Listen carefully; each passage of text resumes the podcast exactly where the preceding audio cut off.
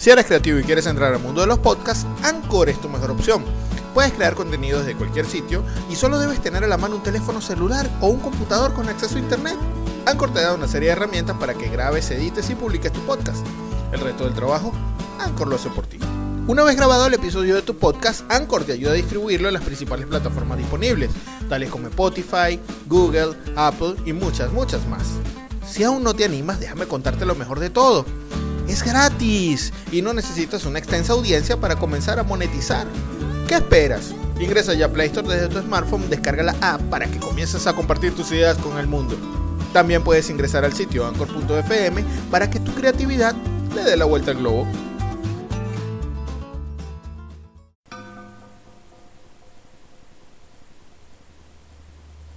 Universo 25 presenta Cortos Paranormales.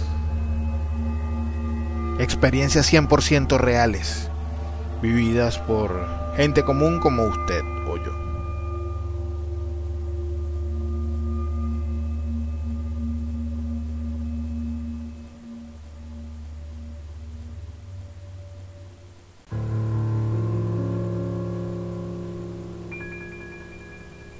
Me están persiguiendo.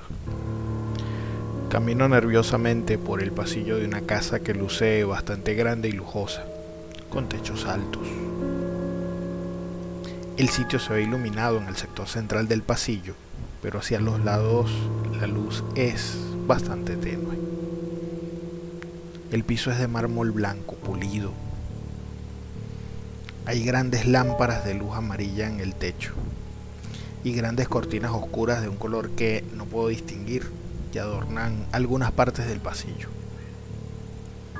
La sensación de persecución sigue latente. Sigo caminando sin ver hacia atrás. Estoy en una casa extraña y camino rápidamente a lo largo de ese pasillo interminable que me da la impresión de ser la nave central en una de estas estructuras de tres naves similar a la de un templo católico. No sé qué hago en ese sitio.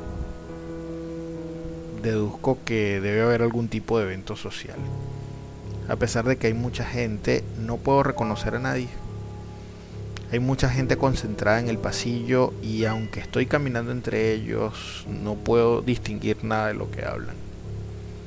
Es raro, pero tampoco se oye música. Ahora que me fijo mejor, todos están ubicados en la parte tenue de la luz.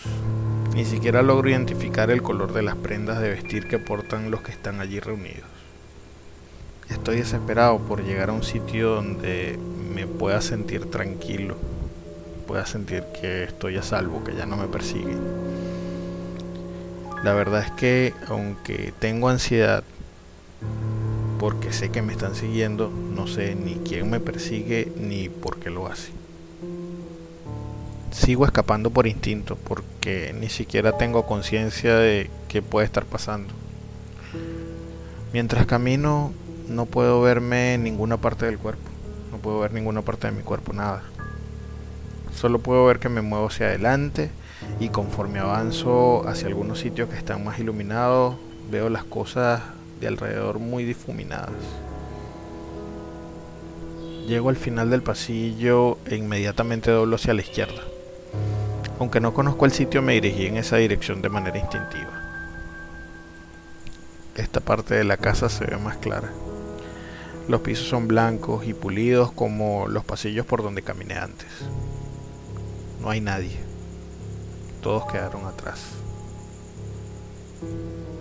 Al final de ese pequeño corredor hay una puerta doble de madera, de color caoba.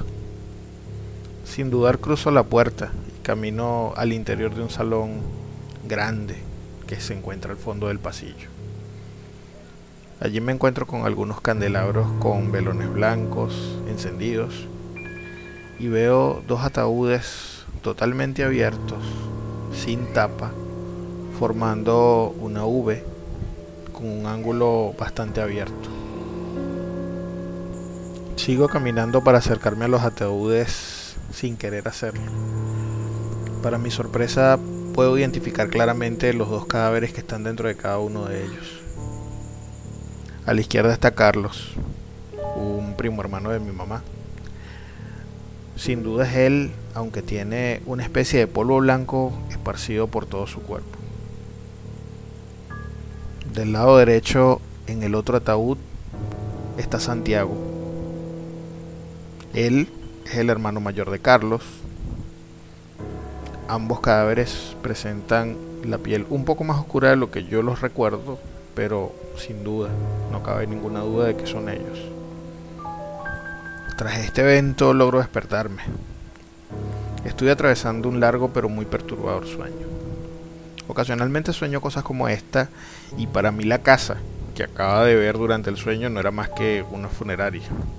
Es más, siendo honesto, cada vez que paso por una funeraria o una casa que parece una, me incomoda bastante. Hay gente que dice que cuando una persona sueña algo malo debe contarlo para que no suceda. Tan pronto me levanté, le conté a mi mamá aquella rara visión. Lo más curioso del sueño es que Carlos había muerto hace ya algunos años a causa de una dolencia de salud que se lo llevó antes de cumplir los 50 años. Santiago sigue vivo y a pesar de que vive cerca, no tenemos una comunicación cercana. De hecho, a pesar de que lo conozco de toda la vida, nunca hemos sido cercanos, principalmente por la brecha de edad y porque rara vez convivimos. Cuando llegué al trabajo repetí la fórmula. Le comenté a dos de mis compañeros ese perturbador sueño que tuve durante la noche como una manera de poder lidiar con esa mala experiencia en el transcurso del día. Queda el malestar y el cansancio porque siento que no descansé nada durante la noche. Al transcurso de 15 días me llega la lamentable noticia de que Santiago acaba de fallecer. El mal sueño que tuve aquella noche no solo fue una mala experiencia, sino una realidad que me fue anticipada.